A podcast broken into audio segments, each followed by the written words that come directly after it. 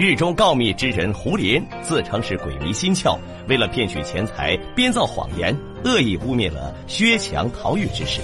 这个结果来得十分凑巧又可疑。那么，朱元璋会如何处理呢？案件还会发生重大翻转？那又发生了什么事儿呢？预审上，开济告诉黄杰民说，如果他有新的认证和物证以供指认，那么便可继续调查此案。可是眼下黄杰民再也拿不出丝毫的证据。朱元璋闻此结果，遂迁怒于黄杰民，在没有证据的情况下就来击鼓鸣冤，扰得朝廷上下不得安宁。他命人把黄杰民拉下去，重责五十大棍，并押进大牢。黄杰民急迫中为自己辩解，认为此案有四大疑点：其一，现在已经找到了胡林，并且胡林承认通过刘贵通报消息。这就说明黄杰民告状是有根据的。其二，黄杰民曾经将薛强告到衙门，薛家用重金贿赂他，企图让黄杰民撤诉。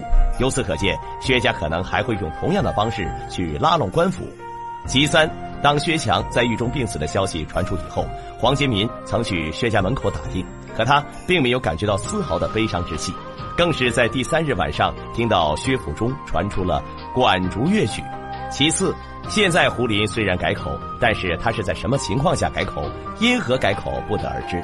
但可以肯定的一点是，他肯向黄金民索取一千贯交换消息，中间又有刘贵作保，那么消息就不会是空穴来风、无中生有。听完黄金民的分析，朱元璋冷静片刻，认为他说的很有道理，便决定亲自对此案进行调查。之后，他带着太子朱标和韩一可等人亲自视察大狱。在狱中，朱元璋来到曾关押薛强的监牢，看到这一人一间牢房，有床有被，待遇很是不错。朱元璋便问裘衍：“薛强死前是不是也是这般待遇？”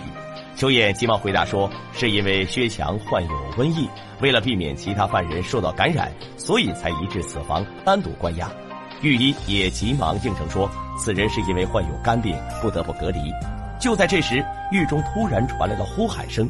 朱元璋等人转身一看，原来是一个老人在呼叫。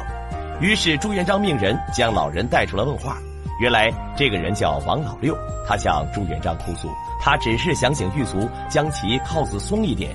他全家六。口人半个冬天没有一粒粮食吃，他是因为饿极了才偷了一袋粮食，没想到被抓住后，狱卒故意将他的铐子勒得紧紧的，疼得他整夜都睡不着觉。如果想要松铐，家属就得拿出二十贯钱来，但是一家穷的连饭都吃不上，又哪里拿得出二十贯钱呢？今年开春，王老六的儿子就已经被饿死了。看来这已经不是第一次出现这样的事儿了。狱卒们通过这种手段敲诈犯人钱财，显然已是这座监狱的潜规则。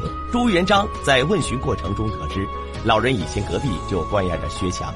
薛强死的前两天，还听见他在隔壁走动的声音，没两天就听说病死了。监狱里的犯人都觉得蹊跷。朱元璋问开济作何感想，开济赶忙承认失察，表示若此案属实，他将与全体刑部官员一并等候处置。之后，朱元璋命人释放了王老六，而后又传来了薛家的管家。据管家所说，薛强血死无疑，并且尸体就埋在薛家墓地。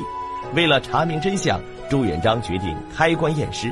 但话刚刚说出口，王希哲等人顿时就慌了手脚。事后，开济把两人再次叫来询问，不同于三人第一次的谈话的淡定自若，王希哲支支吾吾，甚至眼下是火烧眉毛之事，便很快吐露了真相。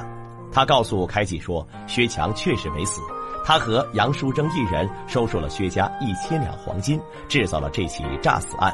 开济震怒。生怕因为两人害了这个刑部，便要将他们绳之于法。这时，王希哲见求饶不得，那也不惜和开济撕破脸皮。他威胁开济，如果此事爆发，那么也会牵扯到开济。刑部发生的贪污受贿事件，绝不止三四十起。难道开济都是不知情的吗？去年春上，朝廷有位姓刘的命官找到属下，愿出两百两银子，使其侄儿免去牢狱之灾。属下职权有限，未肯应允。但奇怪的是，这事儿成了。汪希哲咄咄相逼，列举了两个案子质问开济。此时，一向以清正廉明形象示人的开济也面色大变。狠狠地给了王熙哲两个巴掌。那么，开济究竟会如何选择呢？一直以来深入人心的清官角色都是假的吗？在几日冷静之后，王熙哲向其开济提议说，要想办法阻止朱元璋开光验尸。但开济却不以为然，只是告诉二人不要慌，不要慌，不要去自首，其他一切好说。杨淑贞见事情败露，惶惶如丧家之犬。他以为开济只是在使用缓兵之计安抚二人，便急忙的跑回家中，让其妻儿赶忙离开京城。而后他打算去向朱元璋自首，但是却被王羲哲堵在了门前。为安抚杨叔桢的情绪，王羲哲出了个主意，在这件事情上，他们必须牢牢的把开济和二人绑在一起。于是两人便准备把收受的贿赂一人拿出一半交到开济那里。开济要是收了，从此就和他们是拴在一根绳上的蚂蚱。如若不收，在一起自首也不迟。二人遂再次来到开府，没想到开济爽快的收下了黄金不说，还警告两人说：“记住，不可以显露出丝毫的惊慌，也不要随便说话。不论发生了什么事情，一切都由本官来应对。即便是把你们抓起来，也不要招供，更不能攀咬本官。”此一时彼一时，开济的态度让王阳二人心生寒意。他们觉得此人心机深沉，难以琢磨。待两人离开后，开济叫来他的妻子，命其把银子全部交给管家，并连夜把东西转移到东郊去。之后，便让妻子离开京城，去云南躲避风头。这时，在外地做生意的京城第一富商薛世明快马加鞭，连夜往回赶。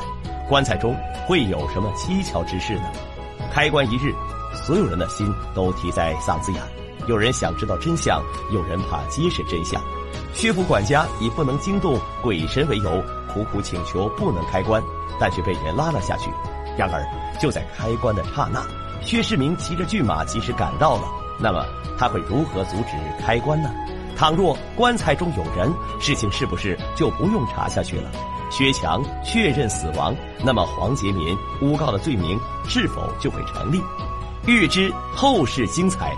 欢迎锁定下期。